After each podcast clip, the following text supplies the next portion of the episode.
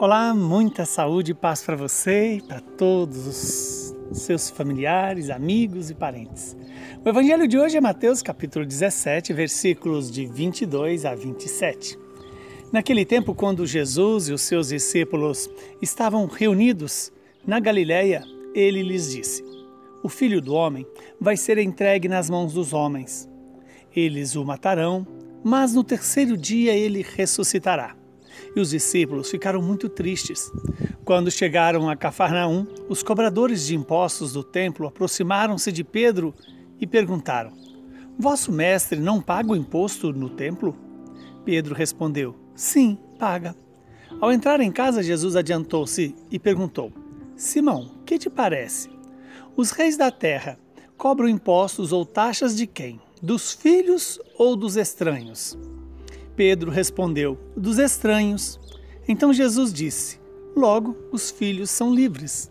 Mas, para não escandalizar essa gente, vai ao mar.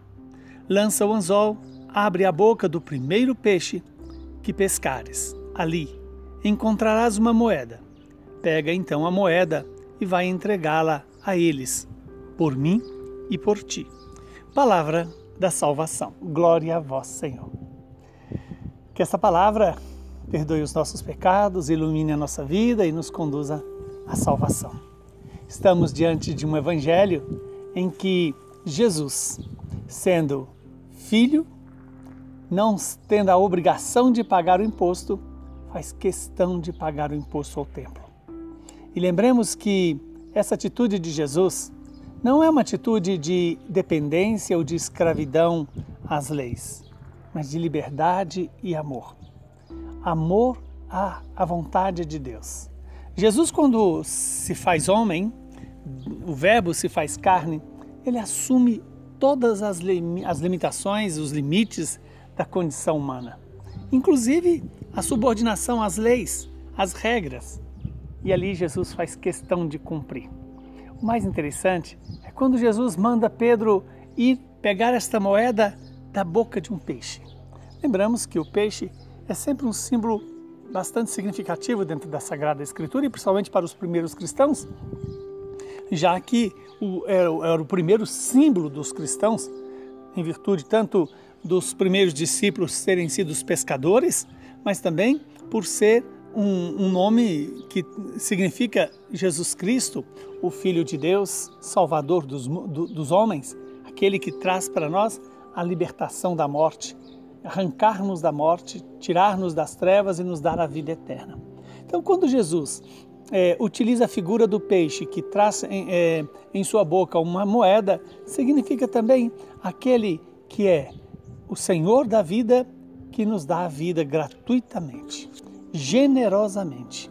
E essa vida generosa, essa vida gratuita, que é ofertada também nos peixes do mar, e é ofertada na criação toda, é símbolo do cuidado que Deus tem com cada pessoa humana.